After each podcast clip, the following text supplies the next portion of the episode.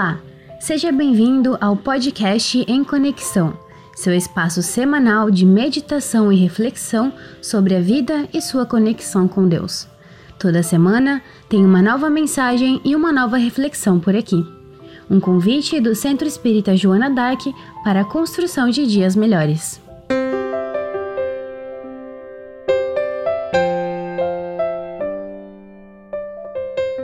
Livro Após a Tempestade, pelo espírito Joana de Ângeles, psicografado por Divaldo Franco. Lição número 1: Calamidades. Com frequência regular, a Terra se faz visitada por catástrofes diversas, que deixam rastros de sangue, luto e dor, em veemente convite à meditação dos homens. Consequência natural da lei de destruição, que enseja a renovação das formas e faculta a evolução dos seres, sempre conseguem produzir impactos, graças à força devastadora de que se revestem. Cataclismos sísmicos e revoluções geológicas que irrompem voluptuosos em forma de terremotos, maremotos, erupções vulcânicas, obedecem ao impositivo das adaptações acomodações e estruturação das diversas camadas da Terra, no seu trânsito de mundo expiatório para regenerador. Tais desesperadores eventos impõem ao homem invigilante a necessidade da meditação e da submissão à vontade divina, do que resultam transformações morais que o incitam à elevação olhados sob o ponto de vista espiritual. Esses flagelos destruidores têm objetivos saneadores que removem as pesadas cargas psíquicas existentes na atmosfera que o homem elimina e aspira em contínua intoxicação. Indubitavelmente, trazem muitas aflições pelos danos que se demoram após a extinção de vidas arrebatadas coletivamente, deixando marcas de difícil remoção que se esculpem no caráter, na mente e nos corpos das criaturas.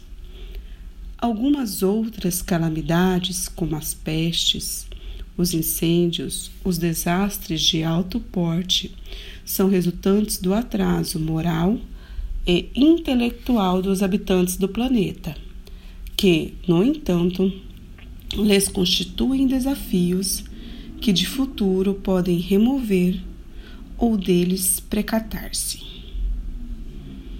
As endemias e epidemias que varriam um planeta no passado, continuamente com danos incalculáveis em grande parte, são hoje capítulo superado, graças às admiráveis conquistas decorrentes da revolução tecnológica e da abnegação de inúmeros cientistas que se sacrificaram para a salvação das coletividades. Muitas outras, que ainda constituem verdadeiras catástrofes, caminham para oportunas vitórias de engenho e da perseverança humana.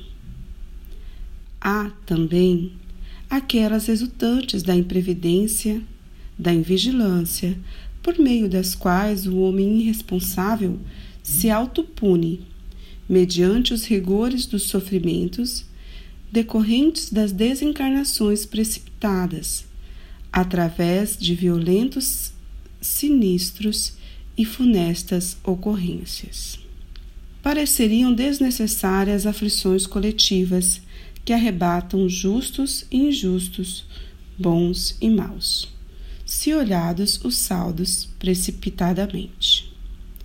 Conveniente, todavia, refletir quanto à justeza das leis divinas, que recorrem a métodos purificadores e liberativos, de que os infratores e defraudadores das leis e da ordem não se podem furtar ou evitar.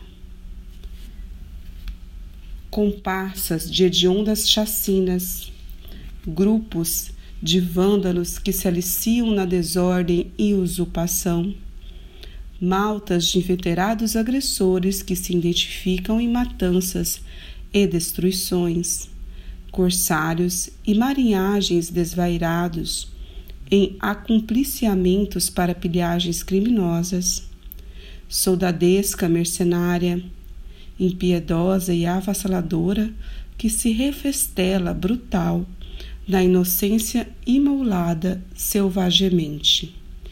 Incendiários contumazes de lares e celeiros, em hordas nefastas e contínuas. Bandos bárbaros exterminadores que tudo assolam por onde passam. Cúmplices e serviciadores de vítimas inermes que lhes padecem as constrições danosas. Pesquisadores e cientistas impenitentes, empedernidos pelas incessantes experiências macabras de que se nutrem em agrupamentos frios. Legisladores sádicos e injustos que se desforçam nas gerações débeis que esmagam. Conquistadores arbitrários, carniceiros, que subjugam cidades nobres, tornando suas vítimas cadáveres insepultos.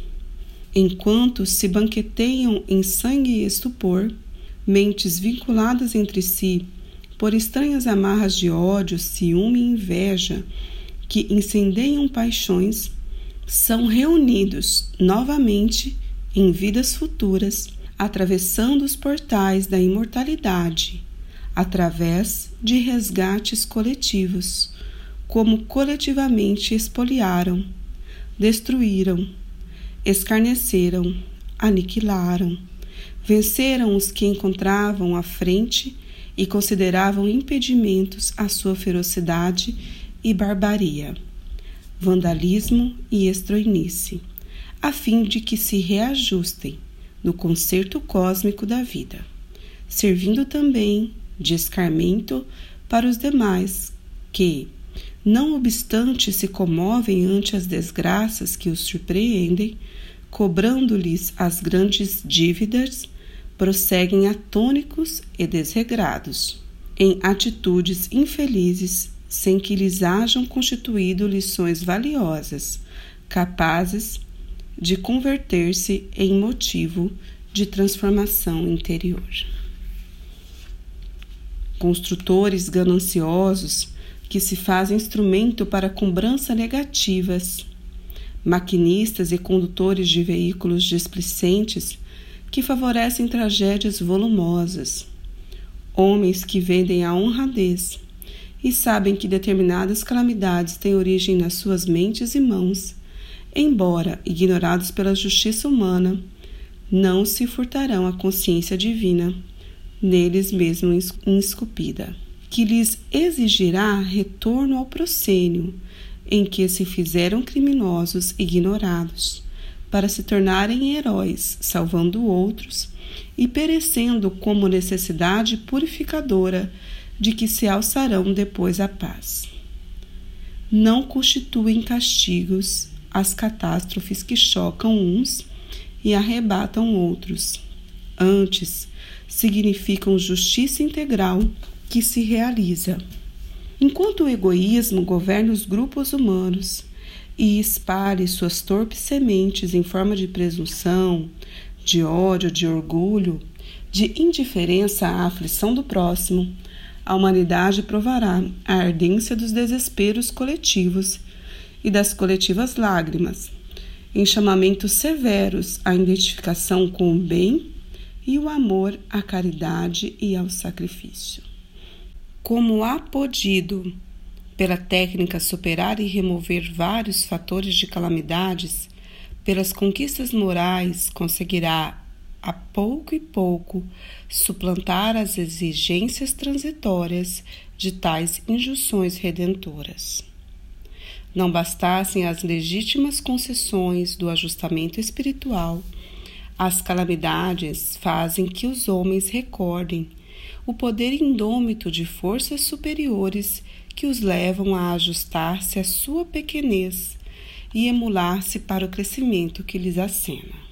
Tocados pelas dores gerais, partícipes das angústias que se abatem sobre os lares vitimados pela fúria da catástrofe, ajudemo-nos e oremos, formando a corrente da fraternidade santificante, e desde logo estaremos construindo a coletividade harmônica que atravessará o túmulo em paz e esperança com os júbilos do viajor retornando ditoso a pátria da aventura.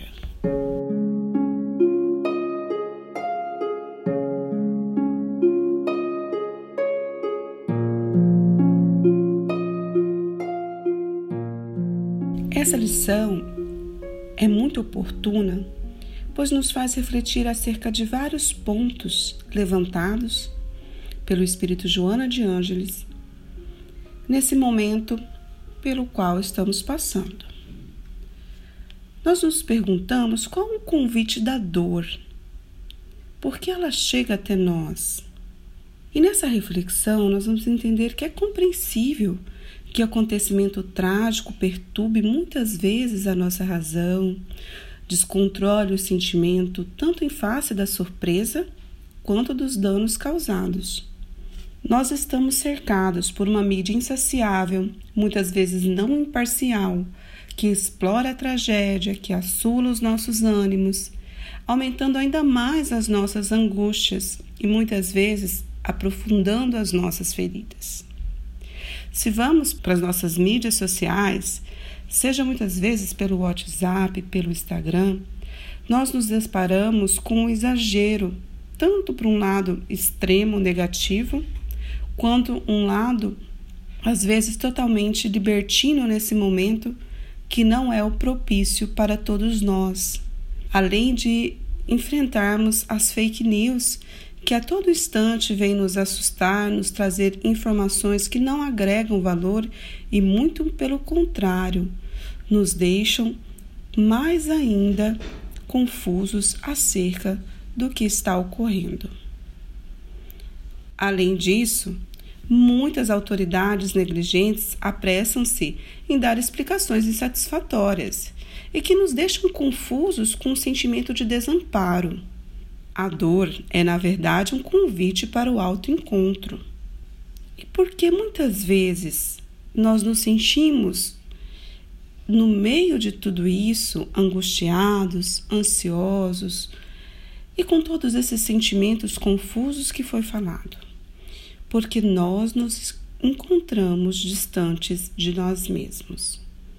E a dor, ela é na verdade o buril que vai lapidar as imperfeições morais e que vai facultar a aquisição da beleza transcendente que nós vamos adquirindo lentamente e gradualmente na escada evolutiva. Então nós nos perguntamos: será que nós precisávamos de tudo isso que está acontecendo enquanto humanidade? E a gente entende, por tudo que a gente estuda no Espiritismo, que certamente tudo que ocorre encontra-se enquadrado nos códigos superiores do universo. E a nós, muitas vezes, seres humanos, é difícil penetrar no pensamento divino para compreender tudo quanto ocorre à nossa volta. Ainda sobre esse tópico, Emmanuel respondendo a uma pergunta realizada em uma reunião pública em Minas Gerais em 1972, nos ensina que realmente reconhecemos em Deus o perfeito amor aliado à justiça perfeita. E o homem, filho de Deus, crescendo em amor, traz consigo a justiça imanente, convertendo-se em razão disso, em qualquer situação, no mais severo julgador de si próprio. Quer dizer, Emmanuel nos traz que, conforme nós vamos evoluindo, nós nos vamos tornando mais conscientes do que nós fizemos de errado e vamos muitas vezes buscando a reparação disso. E ele nos completa falando o seguinte: que quando retoma, retornarmos da terra para o mundo, espiritual, conscientizados nas responsabilidades próprias, operamos o levantamento dos nossos débitos passados e rogamos os meios precisos a fim de resgatá-los devidamente. E é assim que muitas vezes nós renascemos no planeta em grupos compromissados para a redenção múltipla ou ainda, como nós chamamos, né, os resgates coletivos. Quando vamos no livro dos Espíritos, na parte que fala sobre a lei de destruição, na pergunta 733, Allan Kardec questiona se entre os homens da Terra existirá sempre a necessidade da destruição. Ao que os espíritos respondem que essa necessidade ela se enfraquece no homem à medida que o espírito sobrepuja a matéria. Assim é que, como podeis observar, o horror à destruição cresce com o desenvolvimento intelectual e moral. Ou seja, à medida que nós evoluirmos, nós não vamos mais precisar, ou vamos cada vez menos precisar, passar por esse tipo de situação, mas com respostas mais efetivas e muitas vezes mais rápido, tanto da coletividade quanto daqueles que são responsáveis por nos liderar. E indo ainda mais além, Kardec questiona com que fim fere Deus a humanidade por meio de flagelos destruidores. Os espíritos respondem que para fazê-la progredir mais depressa. Já não dissemos ser a destruição uma necessidade para a regeneração moral dos espíritos, que em cada nova existência sobe um degrau na escala do aperfeiçoamento? Eles ainda encerram essa pergunta, essa resposta, dizendo o seguinte: que essas subversões, porém, são frequentemente necessárias para que mais pronto se dê o advento de uma melhor ordem de coisas e para que se realize em alguns anos o que teria exigido muitos séculos. Ou seja, muitas vezes, pela nossa própria iniciativa, enquanto humanidade, uma evolução que levaríamos centenas de anos é, pode ocorrer de uma forma muito mais rápida com situações calamitosas como essas que nós estamos passando no momento. E nos convidando então para para questionar o que é o que essa pandemia está me convidando nesse momento? Aonde eu tenho falhado que eu posso me tornar melhor? É muitas vezes o momento que nós temos para olhar para dentro de nós e nós ficamos angustiados, nervosos, impacientes, ansiosos, em pânico, mostrando quão distante muitas vezes nós estamos de nós mesmos. Além do fato da calamidade em si, hoje nós vemos nos noticiários, é, na fala de muitos, né, tanto dos governantes quanto das pessoas, sobre aqueles que virão a padecer de fome e de necessidades primárias em virtude da pandemia. E olha o que pergunta Kardec na questão 740. Não serão os flagelos igualmente provas morais para o homem por porem-no abraços com as mais aflitivas necessidades? E a resposta dos espíritos é que os flagelos são provas que dão ao homem ocasião de exercitar a sua inteligência, de demonstrar a sua paciência e resignação ante a vontade de Deus, e que lhe oferece ensejo de manifestar seus sentimentos de abnegação, de desinteresse e de amor ao próximo, se não domina o egoísmo. Mais um convite para a gente sair da nossa zona de conforto, nos convidando aqui à solidariedade, ao amor ao próximo. O que eu posso fazer para aquele é, que está próximo de mim? Muitas vezes a gente não vai salvar uma humanidade inteira e nem, nem nós conseguimos isso mas nós podemos auxiliar aquele que está ali do nosso lado. Será que a gente tem feito a nossa parte no mundo nesse momento em relação ao próximo? É inquestionável que nós vivemos num momento de transição planetária. Momento de revisar como estou levando a minha vida, quais são os meus princípios, o que eu posso mudar, o que eu posso fazer melhor. E nessa reflexão tem alguns personagens é, infantis para ilustrar essa minha fala, que eu acho assim é, extremamente pertinente, pois lembra os nossos comportamentos muitas vezes frente à vida. Tem aquela hiena hard, que quem é mais novo não vai lembrar, mas é, é aquela hiena do desenho que falava assim: Ó céus, ó vida, ó azar.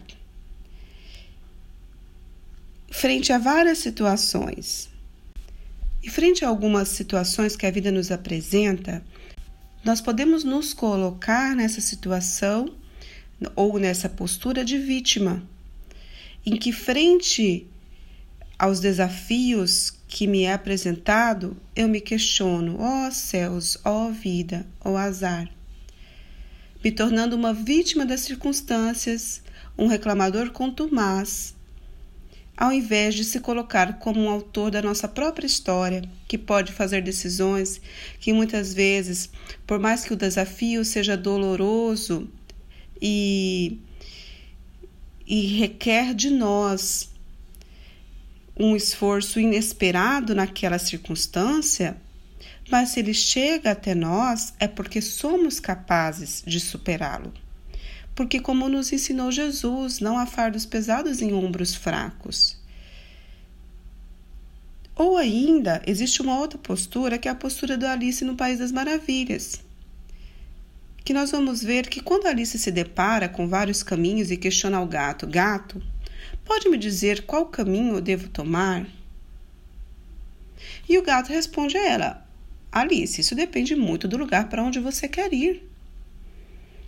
Alice parou, pensou e respondeu: Eu não sei para onde quero ir. E o gato então lhe disse: Se você não sabe para onde ir, qualquer caminho serve. E nós nos colocamos como Alice, muitas vezes perante a existência, sem uma meta, sem um foco, sem um objetivo de vida. Mais ou menos como diz aquela música: Deixa a vida me levar, vida leva eu. E dessa forma, nós terceirizamos decisões importantes da nossa vida, muitas vezes para um médium, que a gente gosta da opinião de um médium, de um amigo, do nosso parceiro, da nossa parceira de vida, ou ainda é, para um, um profissional que possa me orientar. Não que as opiniões e conselhos não sejam importantes, eles são. Mas também é importante que a gente saiba o que a gente quer e aonde a gente quer chegar na nossa existência, para que nós não nos comportemos da forma como Alice se comporta perante os caminhos que a vida lhe apresenta. Isso numa abordagem psicológica um pouco mais profunda daquela situação. Há um convite para a necessidade da meditação. Há um convite para a necessidade da reflexão. Refletir para quê? Para a conquista da nossa autoconsciência. E nós, ocidentais, principalmente, não temos esse hábito de pensar em nós, nas nossas escolhas, nas marcas do que aquilo que nós estamos fazendo pode deixar no próximo. E a reflexão veio justamente nos auxiliar para que nós possamos olhar para nós, para as situações que nos envolvem, para o que as minhas ações estão levando ao próximo. É interessante, existe uma história, até de Joana, que ela nos traz no livro Episódio dos, Episódios do Cotidiano, que conta que uma caluniadora buscou o seu confessor e narrou arrependida a sua insensatez, pedindo para que ele a absolvesse daquele triste delito. Perguntou ao ouvinte atento qual era a sua penitência. Ele refletiu e falou que ela fosse até a casa dela trouxesse uma almofada de plumas, subisse a uma torre de uma igreja e dali ela espalhasse ao vento com o máximo cuidado aquelas plumas e depois disso viesse até ele, que ele iria liberá-la. Ela foi, fez o que ele pediu e retornou. E ela questionou a ele: E agora? Ele lhe disse: Volta lá e recolhe todas as plumas e refaz a almofada. E conclui dizendo a ela que a calúnia são como plumas ao vento, que vão sempre adiante para a amargura do, do caluniador. Essa pequena história mostra a importância dos nossos atos e da gente refletir antes que a gente faça algo que possa vir a nos machucar ou ainda a levar um, a uma dor muito grande ao nosso próximo. Logo, com a conquista da autoconsciência, nós mudamos totalmente de conduta em relação tanto a nós mesmos quanto ao nosso próximo. E nós vamos caminhando para a nossa reflexão final, dizendo que essas situações elas ocorrem periodicamente, convidando o pensamento e a emoção aos cuidados e desvelos pela conquista da plenitude humana. Toda convulsão destruidora tem uma finalidade sociológica, assim como psicológica, humanista e espiritual, como nos ensina Joana de Ângeles, nos convidando a aprimorar a nossa solidariedade, a fim de que nos tornemos uma coletividade harmônica, porque enquanto ainda existir na sociedade terrestre o individualismo, os interesses mesquinhos e o predomínio das paixões, do poder, em detrimento dos deveres, que significa uma conquista de um equilíbrio moral e espiritual, infelizmente muitas tragédias continuarão a desconcertar e semear horror nas multidões, desafiando os governos que são os indivíduos imaturos e inconsequentes, vinculados a interesses partidários sem o pudor nem a responsabilidade que os deveriam caracterizar. Vou passar algumas das recomendações da Organização Mundial de Saúde para esses tempos de pandemia, a fim de que possamos pensar sobre o assunto. Esforce-se nesses dias para manter a sua saúde física e mental. Mantenha uma alimentação saudável, pois esta pode auxiliar a trazer uma melhor resposta imunológica. Procure não fumar, não fazer uso de bebidas alcoólicas. Exercite-se dentro das possibilidades das restrições já estabelecidas. É normal que nos sintamos confusos e estressados. E a compaixão é sempre um remédio muito importante. Encerrando com a frase do diretor-geral da Organização Mundial da Saúde: O Covid está tirando tanto da gente, mas também está nos oportunizando algo especial a oportunidade de andarmos juntos quanto humanidade, de trabalharmos, aprendermos e crescermos juntos. Muito obrigada por essa oportunidade e até o próximo encontro.